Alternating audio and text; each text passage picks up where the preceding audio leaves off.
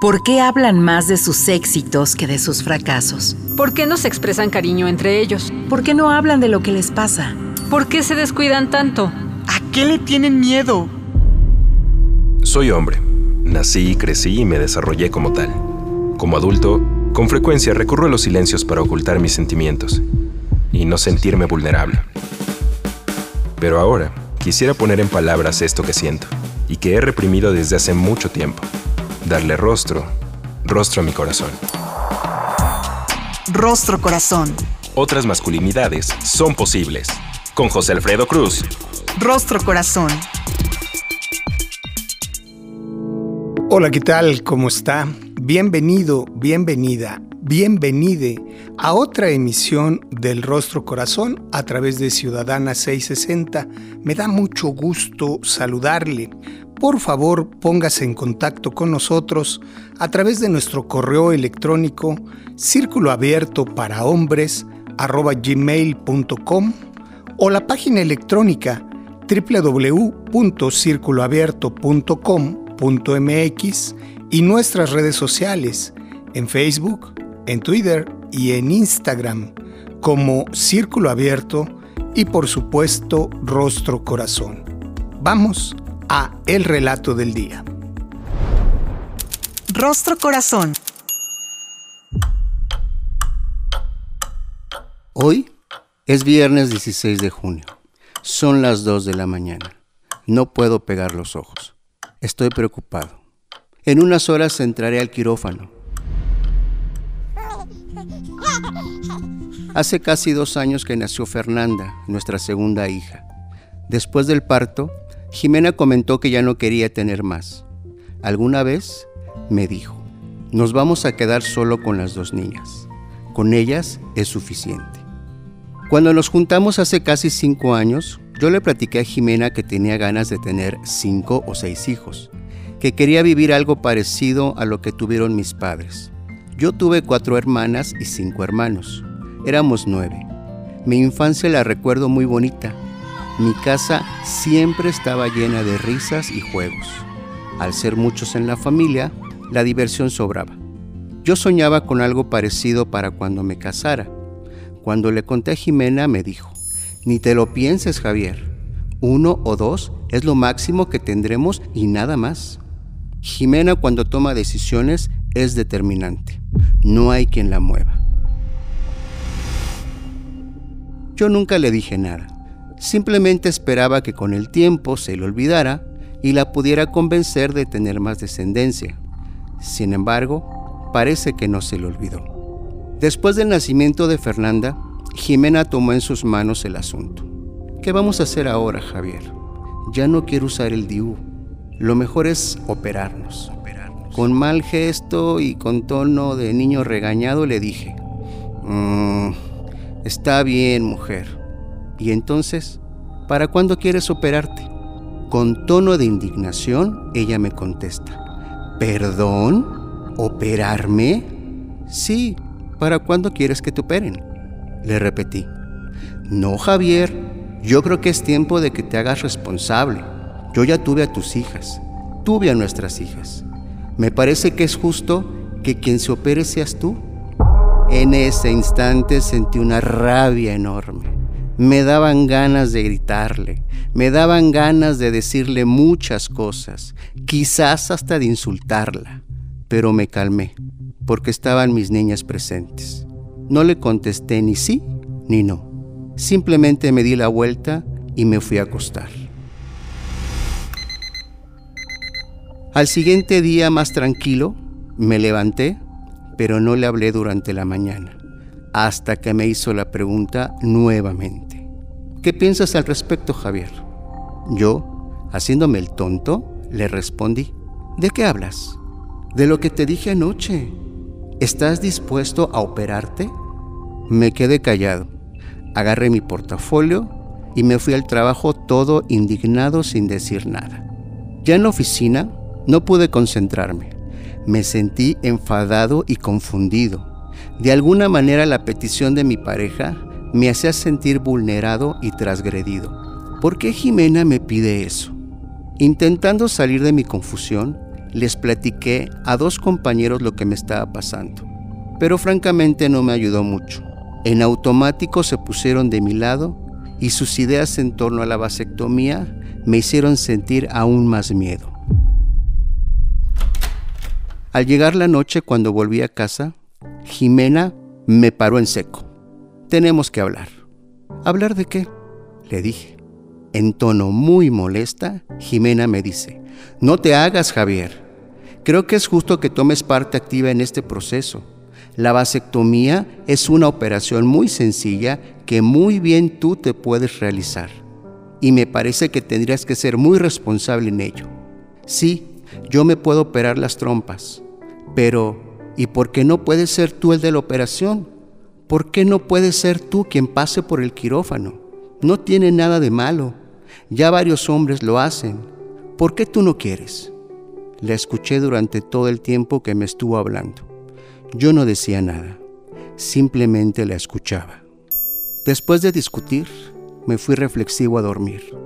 Pensé, quizás tenga razón, quizás no se equivoca, pero ¿y si me pasa algo? Son las 5 de la mañana del viernes 16 de junio. Me levanto, me baño y me preparo para irme al hospital. Jimena me hace el desayuno en lo que yo me cambio. Beso a mis hijas antes de pasarlas a dejar con su abuelita. 6.45 de la mañana. Ya estamos en el hospital Jimena Después de unos minutos me van metiendo a quirófano. Me da miedo. Sé que ya no quiero tener hijas, pero la idea de que como hombre no pueda procrear más me sienta mal. No sé de qué forma. Es como si de alguna manera fuera a dejar de ser yo. Es como si fuera a perder mi virilidad, lo que me hace hombre. Rostro Corazón.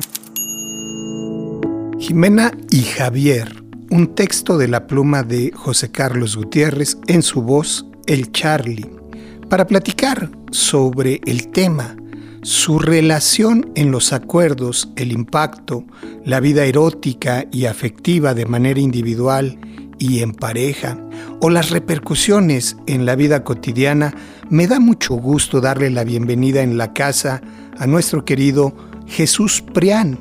Jesús, es licenciado en Letras Hispánicas, maestro en Educación con especialidad en Español, diplomado en Estudios Feministas desde América Latina, diplomado en Formación de Facilitadores para el Programa Integral de Trabajo con Hombres en la UNAM, 25 años como docente. Disfruta el ejercicio y la lectura. Mi querido Jesús, bienvenido, ¿cómo estás? Eh, bien, gracias Alfredo por la invitación y aquí estamos. Muy contentos de poder conversar, Jesús. Si me lo permites, eh, y casi que de cajón, te plantearía la pregunta obligada. ¿Qué es lo que tiene que ver el texto que nos regala Charlie contigo y por qué?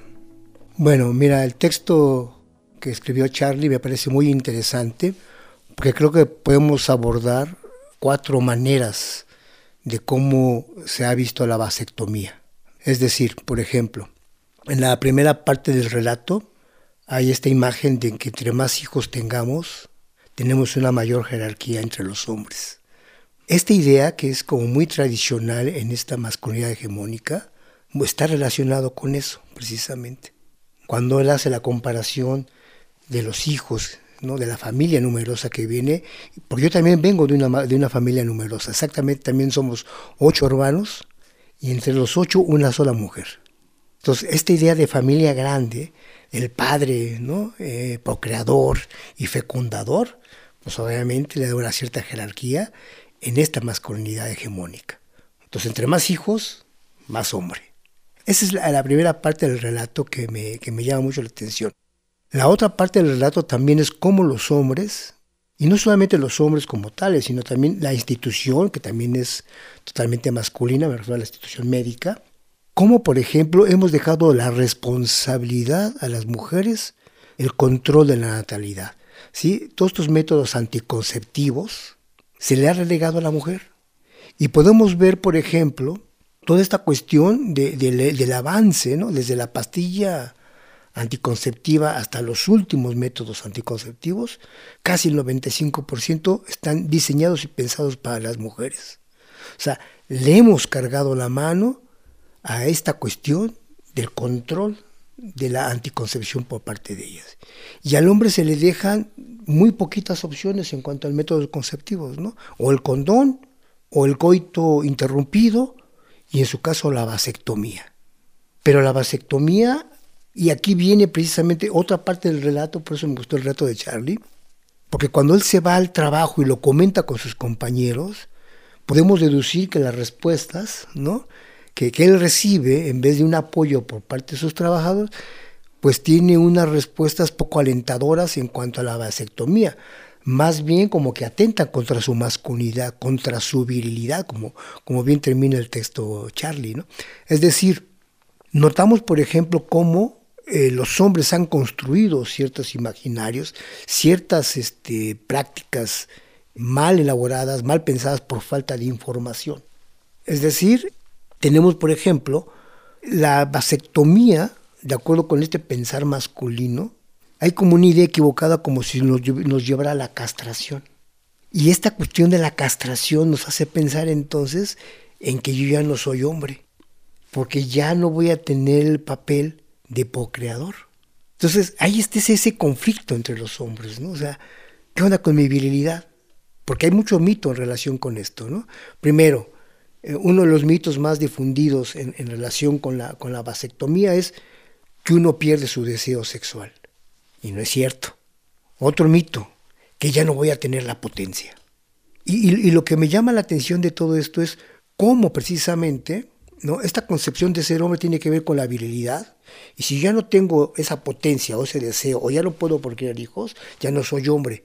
Y entonces me encajonan en el campo de lo femenino. Como esto es una responsabilidad total de las mujeres, entonces tú ya no eres un hombre. Tú ya perteneces al campo femenino. Desde por dos concepciones. Por un lado, porque tomo el papel de, la cuestión de la anticoncepción. Y por el otro, porque ya no puedo procrear. Y entonces, ¿Qué sucede bajo estas dos perspectivas? Que el hombre entra en conflicto, por un lado. Y por el otro, también podemos observar esta idea que incluso a mí mis familiares me le hicieron ver, ¿no? Ahora que ya te hiciste la vasectomía, ya vas a tener una libertad sexual con las mujeres que tú quieras. El otro paso, de la reproducción a la producción y de la producción al libertinaje sexual interesantísimo el análisis que nos planteas, Jesús. Si me permites, voy a ir a un corte, pero en un momento regresamos para retomar esta idea que nos deja sobre la mesa acerca de la libertad sexual sobre texto del ejercicio de la vasectomía. No se vaya, en un momento regresamos. Rostro Corazón. Rostro Corazón. Ya estamos de regreso en el rostro corazón, hoy en la casa con la visita de mi querido Jesús Prián y de José Carlos Gutiérrez eh, con el texto Jimena y Javier. Eh, Jesús, nos hablabas acerca de la posibilidad que mostraba hacia la libertad sexual el ejercicio de la vasectomía y terminabas tu análisis sobre el texto. Eh, adelante. Sí, mira, por ejemplo, cuando mis familiares se enteran que yo me hice la vasectomía, inmediatamente así dijeron, wow, tienes la libertad, además sin compromisos, de seguir teniendo relaciones sexuales con las mujeres que tú quieras. Fíjate nada más el, ideario, ¿no? Otro me dijo, ¿eso no le correspondía a tu esposa? Y retomamos la parte última, ¿no? Y el texto de, Charlie termina precisamente, bueno, hay un, eh, entendemos que hay un diálogo previo, un acuerdo, en donde él ya él toma prácticamente la decisión de hacerse la vasectomía, como apoyo a su mujer o bien también como tomando parte de la responsabilidad de esta cuestión de la anticoncepción. Se somete a la operación, según el relato, y entonces, bueno, se cumple el acuerdo, ¿no? Porque efectivamente, o sea, el 95%, según los, datos estadísticos, es que la mujer siempre recurre a la operación, no es el hombre. Hay un 5% prácticamente el que se hace la vasectomía. Eh, cuando yo hago todo este proceso de, la vasectomía, es muy interesante, por ejemplo, observar ¿no? que dentro dependiendo de la clínica, la clínica que yo voy le llaman salud reproductiva, en donde me hicieron la vasectomía le llaman planificación familiar. Pero ahí, por ejemplo, es sentarte junto con 10, 11 mujeres, todas te quedan viendo, pues soy, soy el único hombre, y entonces, entre las charlas de entre ellas, ¿no? Pues es que me iban a operar, yo vengo por esto, yo vengo por el otro, ¿no? Obviamente yo no entraba en las charlas pues, porque me veían medio raro ahí, este hombre que hacía aquí. Incluso cuando me pasa con el médico, pues ya me dice el médico, este, ¿a qué vienes, no? Pues es que quiero hacerme la vasectomía. Dice, espérame. Obviamente escuchan las mujeres y entre todas se miran y esto me incomoda, ¿no? En cierto sentido me incomoda, pero bueno, ahí espero. Entonces e-, es, es interesante observar cómo los hombres no participamos en este tipo de situaciones. En una decisión importantísima, una decisión de vida, casi tan importante como el día que decidimos embarazarnos. Y ahí hay una referencia interesante porque no existe una palabra para referirse al hombre que espera un hijo. Hay que describirlo, ¿no? La mujer que espera un hijo es la mujer embarazada pero cuando nos involucramos desde la terminología hay otro lugar desde donde incidir y a veces se nos olvida o hacemos como se nos olvida. Mi querido Charlie, ¿cómo nació el texto? ¿Cuáles son los antecedentes? Pues fíjense que me parece que el tema es importante que lo empecemos a poner en la palestra, justamente por muchas eh, cosas que menciona Jesús.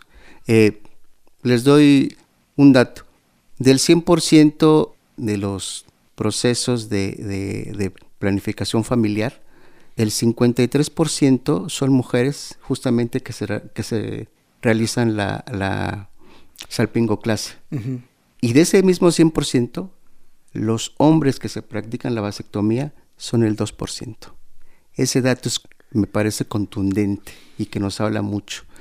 Y desde ahí creo que es interesante y muy importante que se empiece a tratar. Y por supuesto que puede haber el tema cultural, puede haber el tema eh, del mito, justamente del tabú. Está bastante documentado, y lo mencionabas Jesús, eh, que los hombres nos vivimos fálicos. Es decir, centramos mucho de nuestra hombría y lo que eso signifique en los genitales. Así que cualquier situación en la cual existe en riesgo eso, a nosotros nos centra yo diría que el temor y el pavor. ¿Qué va a pasar si yo ya no me puedo desempeñar sexualmente bien? ¿Qué va a pasar si no puedo? Y me parece también que es por falta de información, porque como bien decías, creo que si comparamos la salpingoclasia con la vasectomía, tiene más riesgo la operación en las mujeres que en los hombres, porque en los hombres es muy sencilla.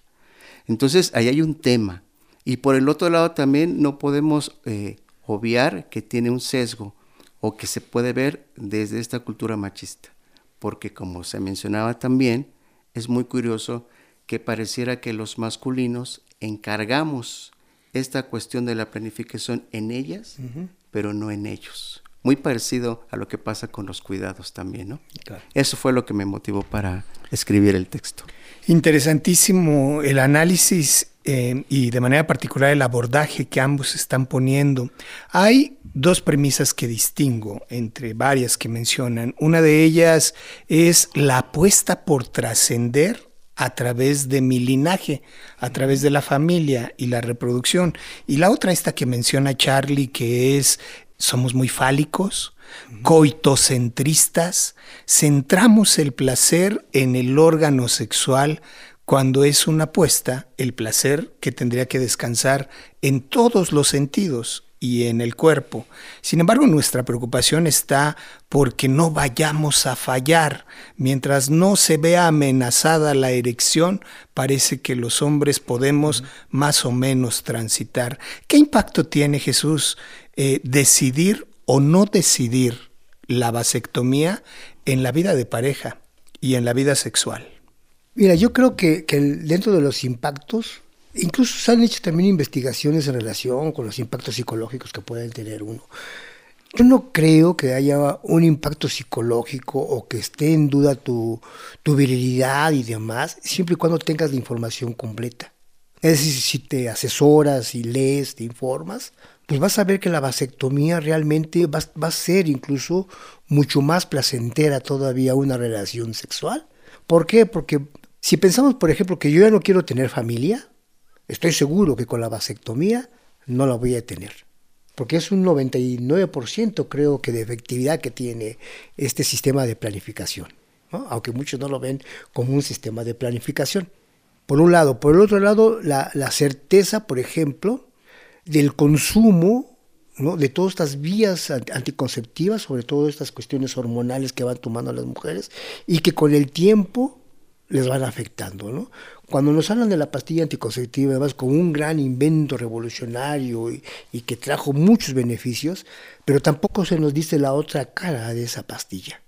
Cómo con el tiempo a ella las va perjudicando en todos los sentidos, en su salud, en su cuerpo y en demás, ¿no? Va viendo incluso una falta de apetito sexual, por llamarlo, ¿no? O sea, porque ya está todo alterada. Y es lo que los hombres no miramos. Los hombres no miramos esto hasta cuando vemos que nuestra pareja ya no quiere tener una relación. Es que ya no tienes ganas, decimos. No, pero en el fondo es que muchos años viniéndose controlando de esa manera y afectando su cuerpo. Entonces nos toca a los hombres también, junto con la planificación familiar, entrarle a este método anticonceptivo. Que la finalidad de la esterilidad, muy bien, porque entonces gozamos con más plenamente. Ya no hay una cuestión eh, al miedo al embarazo, hay una salud por parte de ellas, ¿no? o un mejoramiento por parte de ellas. Hay incluso, se, se tiene estudios también sobre ello, que las relaciones sexuales se componen muchísimo es que es un trancazo hormonal, un desequilibrio uh -huh. hormonal. Estar sujeta uh -huh. a estos golpes, por supuesto que te altera ¿no? eh, en la vida. Eh, has hecho referencia a la importancia de decidir y Charlie hacía referencia a la manera en la que postergamos las decisiones y algunas veces las delegamos, uh -huh. tanto que los cuidados los ponemos en los hombros de ellas, uh -huh. nuestros cuidados, nuestra salud sexual y reproductiva. ¿Cuándo y cómo, si bien ya han identificado que es importantísimo hacernos cargo, cómo y cuándo empezar a hacernos cargo de nuestras decisiones? En tu caso, ¿en qué momento llegó ese campanazo para decir me tengo que ocupar y cómo lo transitaste para resolverlo? Sí, mira, eh, obviamente la, la, vasectomía yo tenía pensado hacérmela mucho antes de la pandemia, pero viene la pandemia, se cierran clínicas, se concentra todo para, para atender problemas de COVID y demás, y se posterga. Entre estos dos años más, pues me vengo leyendo más, confirmo la necesidad, porque también yo ya veía, por ejemplo, que mi compañera pues ya también estaba afectada de, los, de las pastillas, ¿no? De, de, los, y todo lo demás. Entonces es cuando decidimos, ¿no? Que yo me opero para empezar a, a, recuperar ese cuerpo, diríamos, contaminado por tantas cuestiones anticonceptivas y demás, ¿no? Y todo ello precisamente tiene que ver, pues, con esta convivencia de pareja que se va teniendo, ¿no? O sea, y también, pues, me cae el 20 de que toda esta responsabilidad que se les ha cargado a ellas, pues tiene que ser compartida. Y tenemos que nosotros entonces entrarle a esta participación. Yo opté por la vasectomía porque me parece que es la más segura. Pero fíjate, una cosa curiosa. Cuando la primera entrevista que estaba con el médico, lo primero que te preguntan es, ¿tiene hijos? La primera pregunta, sí. O sea, sí, ¿cuántos? Tantos. ¿Estás seguro que se quiere hacer la vasectomía? Sí. Y supongo que, que, su esposa está de acuerdo. Pues sí. Bueno, ok, ¿cuándo se la quiere hacer? Pues no sé cuándo tincas. ¿no? Pues lo espero cualquier día, si se anima, venga por la tarde. Al siguiente día voy, por la tarde. Dije, ya estoy aquí. ¿Cuándo quiere operarse? Pues cuando pueden, pues ya acordamos la fecha. Antes todavía, antes de la, de la, de la intervención, me vuelve a hacer las mismas preguntas. Y después, no conforme con eso, te dan así unas hojas en donde te dicen, donde conscientes das todo por consentimiento que sí. Así como que todavía dudan de ti, ¿no? Dudan de ti, de que si realmente estás dispuesto a hacer eso, porque tú vas a quedar estéril, casi, casi, piénselo, ¿no? Y todavía te dejan media hora ahí en la sala esperando a que reflexiones si realmente quieres hacer la vasectomía. Y son experiencias que dices, bueno, ¿qué está pasando? Pero las preguntas tienen que ver, yo no sé si sean protocolarias, porque no lo sé, pues sí, tiene que ver también cómo desde el punto de vista médico es importante la cuestión como este padre o creador. ¿no? Lo que decía es el linaje, la sangre, el retoño, aquí está mi retoño. ¿no? Cuando hoy sabemos que podemos optar por otras paternidades, ¿no? como la adopción mucho que hacer en la sensibilización de nuestro personal de salud, de nuestros prestadores de servicios. Muchísimas gracias Jesús Prián eh, por compartirnos tu experiencia personal y profesional. José Carlos Gutiérrez en el texto y la voz, en la producción David Mejía. Del otro lado del cristal, Roberto Portillo. Mi nombre es José Alfredo Cruz.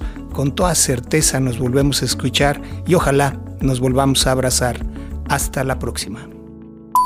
El Instituto Mexicano de la Radio presentó Rostro Corazón. Otras masculinidades son posibles. Con José Alfredo Cruz. Rostro Corazón.